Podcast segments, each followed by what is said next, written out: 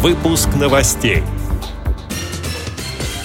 Белгородская региональная организация ВОЗ празднует 60-летний юбилей. На Южном Урале выйдут на митинг более сотни слепых и слабовидящих инвалидов. В Красноярске стартовал проект «Дорогой к Паралимпиаде». В Волгоградской области для незрячих и слабовидящих детей пройдут серии коррекционно развивающих занятий «Картинка без запинки». Далее об этом подробнее в студии Наталья Гамаюнова. Здравствуйте! Здравствуйте!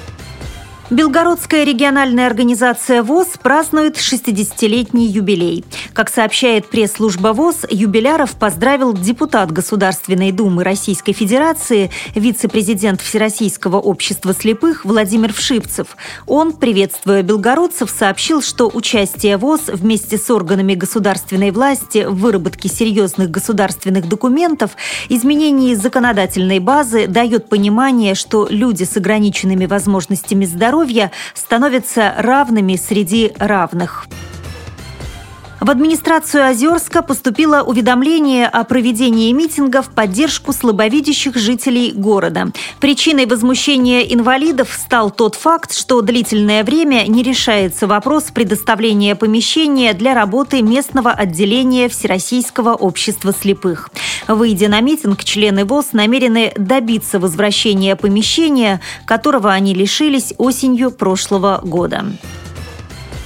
Красноярске стартовал проект «Дорогой к Паралимпиаде», который реализуется в рамках государственной грантовой программы Красноярского края «Социальное партнерство во имя развития». Его учредителями выступают Красноярская региональная организация ВОЗ и Агентство по реализации программ общественного развития Красноярского края. Проект «Дорогой к Паралимпиаде» направлен на распространение приоритетов здорового образа жизни, пропаганду семейных ценностей и связи нескольких поколений одной семьи. В мероприятии принимают участие шесть команд из трех человек – ребенка от 5 до 11 лет и двух взрослых.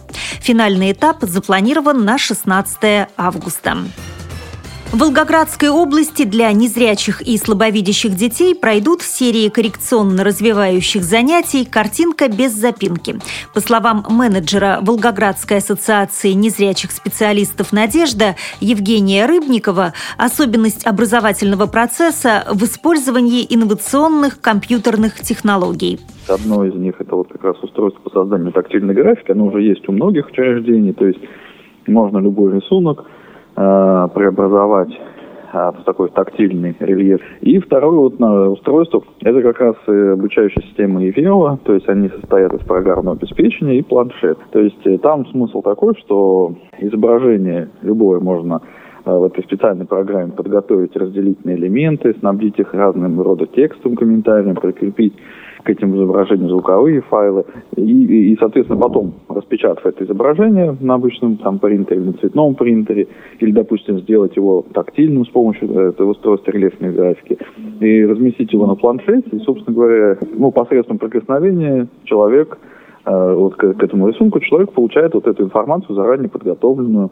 Потенциал у устройства достаточно, на наш взгляд, такой широкий, то есть вот э, в других странах его применяют, допустим, уже и в старшем школьном возрасте, то есть чтобы рассказать незрячим, допустим, объяснить там круговорот воды в природе, допустим, там схему строения там сердца, еще чего-то. То есть для изучения разных наук, которые требуют усвоения схем, взаимосвязей, их можно и, в общем-то, мне кажется, нужно использовать а, в образовательном процессе.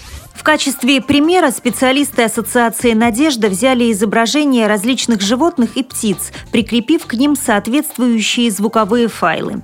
Первое занятие уже прошло для младших школьников в Волгоградской специальной коррекционной общеобразовательной школе-интернате номер 6. В планах посещение аналогичного учебного заведения в Михайловке 6 мая. При подготовке выпуска использованы материалы пресс-службы ВОЗ, интернет-сайтов знак.ру и горновости.ру. Мы будем рады рассказать о новостях вашего региона. Пишите нам по адресу новости собака ру. Всего доброго и до встречи!